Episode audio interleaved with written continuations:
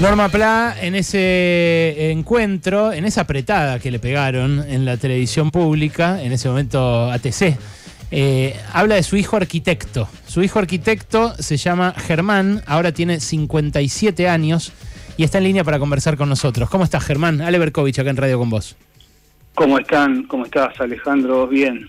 Eh, escuchando el audio que pasaste y bueno, me hace recordar aquellos, aquellos tiempos. ¿Te emociona escucharla todavía? Y sí, que me emociona, ¿cómo que no? Sí, está como, siempre está presente. Y, más todavía en estos tiempos también que eh, los jubilados en todo, todos los periodos la están pasando mal, pero mm, eh, nunca se logra cerrar esa, esa cuestión con los jubilados, siempre son eh, el, sector al que se, se les recorta, el sector al que siempre se recurre para solucionar los problemas económicos de la Argentina. ¿Cuánto después de esa charla murió Norma? Y ella falleció en junio del, del 96, el 18 de junio. Poquito después, entonces, dos años después sería. Sí, sí. ¿Te acordás de ese día, el que fue a polémica en el bar? No lo recuerdo bien, eh, no, no lo recuerdo cuando fue precisamente en en ese tiempo, pero después lo he visto, sí, muchas veces en internet. Porque viste que te menciona a vos. Sí. Eh, y, bueno, en ese momento ella iba a las... ¿Vos qué edad tenías? Y yo estaba, eh, cuando ella empezó la lucha, tenía 28 años. Claro, estabas recién recibido. Todavía no, porque me recibí más, un poco más tarde. Ah, bueno, claro. Pero ella ya dice, tengo a mi hijo arquitecto, se ve que orgullosa. Sí, eh, como que que me hacía arquitecto sin serlo, pero sí. ¿Y el panorama para vos era cuál en ese momento? ¿De recibirse de arquitecto era tener laburo o era ir al taxi?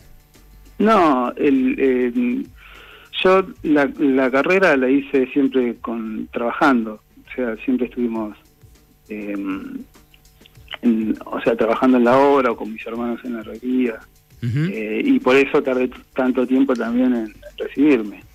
Eh, y el panorama era recibirme y después un, abismo terrible, porque eh, en aquellos momentos estaba eh, Menem como presidente y, y, la realidad no era buena para, para... O sea, yo me acuerdo muy bien eh, posteriormente cuando vinieron los patacones, que, que yo estaba viviendo en La Plata y me sentía como que no podía salir de La Plata porque iba al tren con el Patacón y no me aceptaban el Patacón porque el, tren era un, servicio nacional y no aceptaban Patacón. Entonces, ¿cómo te puedes sentir en esas épocas? Mirá, mirá.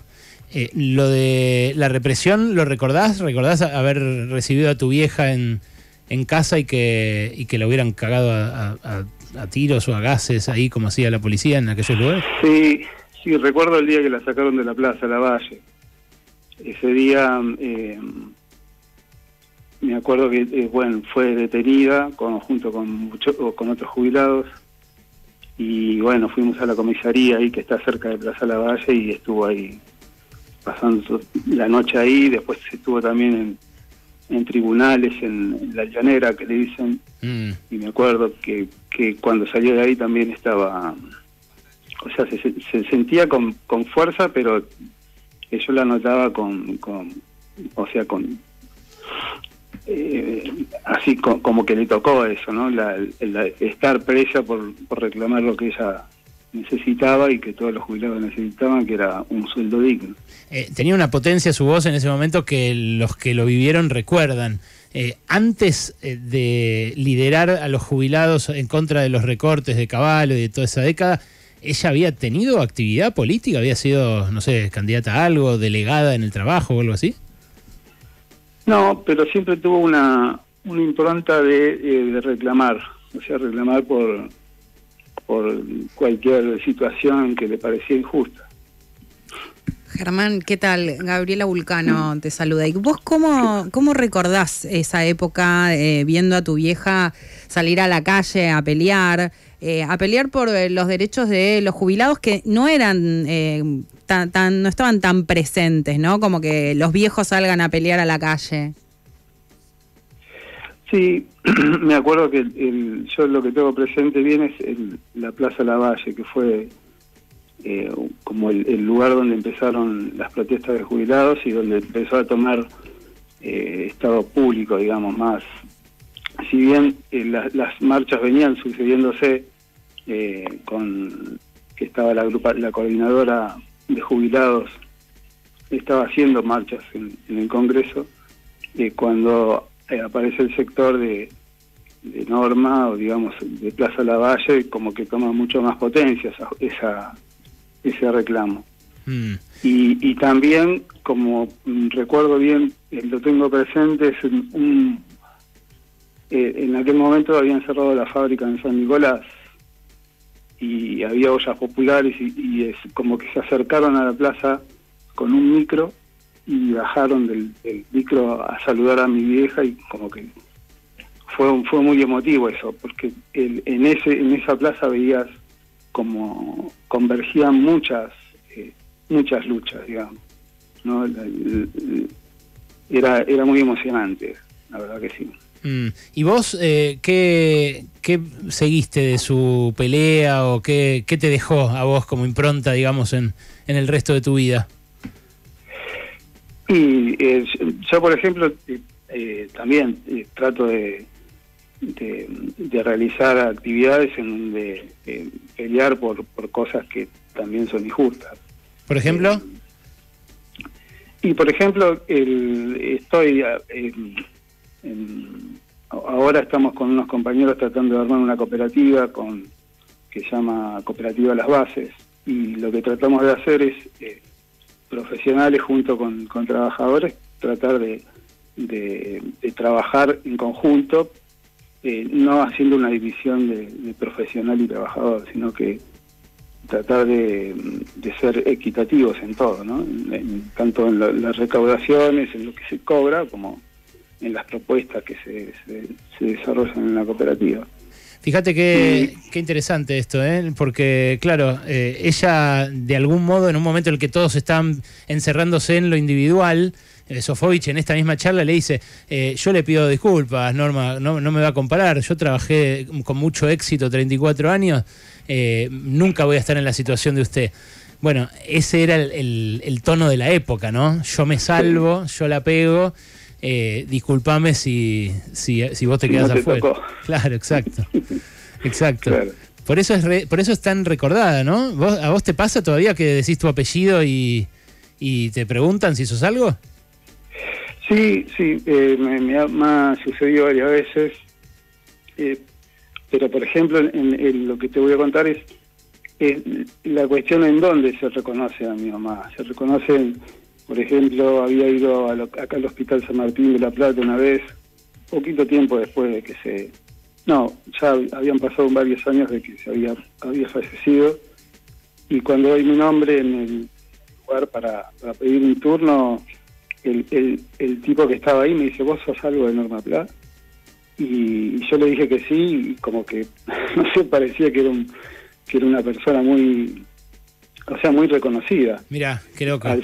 solamente el, el tipo que labura es el que la reconocía en aquel momento. Sí, claro. Y después sí, había otras personas que, que por ahí no, no, no la quieren, Bueno, a mí me, me, devolvió a ese momento entrevistarlo a Carlos Corach, esta, esta semana. Y Carlos Corach me decía, bueno, en toda transformación grande como la que llevamos adelante nosotros, hacían falta sacrificios. ¿No? Sí. ¿Qué pensás cuando lo escuchás de vuelta ahora? Y, y lo que te dije al principio, el sacrificio siempre lo realizan los sectores más, más débiles de, nuestra sociedad, en este caso los jubilados. Es súper interesante porque eh, Norma en la entrevista con Sofovich le dice que gana 270 pesos. Y entonces Luis Beldi, que está al lado, le dice, ah, está mucho mejor que el promedio, está mucho mejor que la mínima que ganaban 150. Pero para, ponerlo, para ponerlo en perspectiva, Caballo ganaba 10 mil en ese momento. Y decía, mi esposa no, me dijo que no puede vivir con menos de, de 10 mil y defendía eso. Y, y, bueno, él ahí sacrificios no había. De hecho, es muy recordado también, compartámoslo, el momento en el que tu vieja se encuentra con, con Mingo. Eh, pongámoslo al aire. Señor ministro, en sus, en sus venas corre, corre la misma sangre que me corre Es cristiano usted, ¿no es cierto? Bueno, un poquito por su patria. Si lo presionan de afuera, salga al balcón y diga, nos presionan de afuera que el pueblo los va a ayudar. ¿Eh, señor ministro? Yo soy Norma. ¿Eh? Ahí le, pa- mi le pa- pasan mi el padre micrófono. también es jubilado. Ahí le pasa el Yo me acuerdo eh, cuando era un niño, él aportaba como aportó su esposo. Eh, No llore, señor ministro. No, No, no. llore, tenga fuerza para, com- para defender eh, su padre y todo. No llore. Qué momento ese también, ¿no? Eso fue un par de años antes, eh, ¿no? Sí, eso fue casi como en, en la mitad de su, de su periodo de lucha. Y, y algo que, que este audio que me- recién me pasás, Sí. siempre se escucha la parte de, eh, o sea, lo, lo que recalcan los medios es no llore, señor ministro. Esa es una de las cosas que, que tratan de como eh, obviar lo que dijo anteriormente, que era salga al balcón y si lo presionan de afuera, dígale que eh, el pueblo lo va a apoyar. O sea, ahí está claramente eh, refiriéndose a, la- a lo que de Estados Unidos le venían diciendo a- en, en el gobierno de Biden, la política económica de esa. Estamos hablando con. Germán Pla, para el que se enganchó recién, estamos hablando con Germán Pla, que es el hijo arquitecto de Norma Pla, al que ella menciona cuando, cuando discute con Sofovich en, en polémica en el bar. Germán, vos eh, después de eso, eh, ¿estuviste conforme con, con algún gobierno hasta ahora? Y el principio del, del gobierno de Fernández, que reconoció a los jubilados y, y, y le dio los, o sea, para el sector de jubilados los medicamentos gratis, esa fue una buen- buena medida. O sea, porque es un, está, veníamos, venimos un gobierno de, de una deuda terrible para el país y esa ayuda para los jubilados fue, en ese momento fue, fue buena.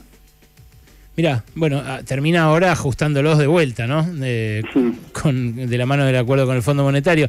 Pero es cierto que eso, eh, si lo pones en la contabilidad, cambió respecto del, del anterior gobierno, que el PAMI eh, extendió la lista de medicamentos gratuitos, tiene la cobertura más grande y eh, la había recortado muy fuertemente en el gobierno anterior. Del, del tema de los saberes, para lo- los que no tienen bonos, eh, bueno, no, no se hizo cargo, ¿no? Ni de revertir lo del gobierno pasado, ni de mejorar un poquito la situación. Y sí, ahora, ahora no sé, creo que están cobrando 50 mil pesos, la mínima, una cosa así. Sí, sí, por eso te digo. Perdió en- eh, frente a la inflación, viene perdiendo y el que no cobró el bono como en la guerra. Eh, pero bueno, y después eh, algo que ella reclamaba también era, era el reconocimiento de los que no habían tenido aportes, ¿no? Eh, que eso un poco con las moratorias, me imagino que también a vos te, te habrá resultado distinto, por lo menos a los 90. Claro. Sí, sí, ahora, eh, por ejemplo, eso, el tema de la moratoria también es un- una buena política. Lo que pasa que no, no alcanza lo que se cobra. Total. Es- eso creo que hay, que hay que revertir un poco. Germán, ¿se pelean en la familia o están todos más o menos de acuerdo con lo que, con lo que decía ella? Sí, con, el, con lo que decía ella, sí, es- estamos todos de acuerdo. No, viste que a veces sale un hijo que va para otro lado, se pelean en la mesa del domingo, los fide- vuelan los fideos. No, no, eh, con respecto a la, al- a la orientación política, pues ahí sí nos peleamos en, en algún momento, pero el, el, el hecho de, de salir a luchar, creo que todos lo tenemos en una familia eh, como una, una cuestión de, de- de que tiene que ser así, como en aquellos momentos lo decía mi vieja. Bueno, vaya el pelear. recuerdo. ¿eh? Hay que pelear. Vaya el recuerdo entonces y, y, y esa, y esa consigna que está, sí, por supuesto, siempre vigente. Germán, gracias por este rato. Muchas gracias a ustedes por llamarme y recordarla a Norma, a mi vieja. Un abrazo.